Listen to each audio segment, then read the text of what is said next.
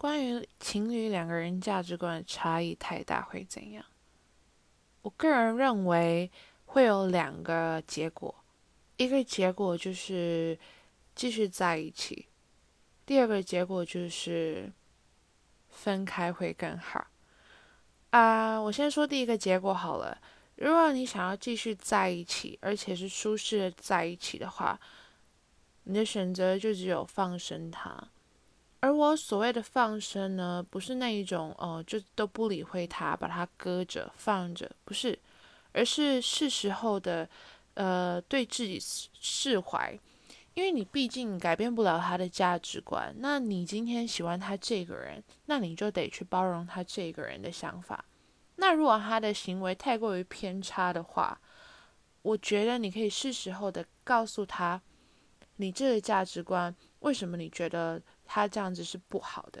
那如果你们今天连沟通都没有办法有效的去解决这个问题的时候，我觉得就只剩下第二个选择，就是分开会更好。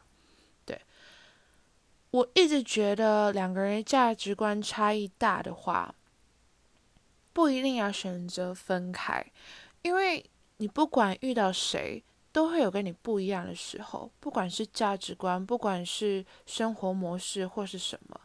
我觉得最主要的就是，你就去面对他，包容他，这样才有办法继续走下去啊。为什么以前的人交往在一起到结婚，基本上是比较，嗯，不会一直换对象的？那是因为他知道这里错了，这里坏了，他会去修补它，他们会去探讨它，而不是哦算了过了，好分手了。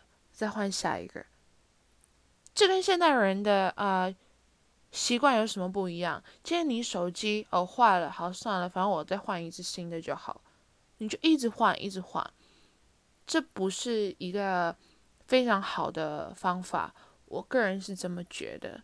所以，如果两个人的价值观差异大，我觉得可以做的就是沟通，以及包容，以及互相的理解。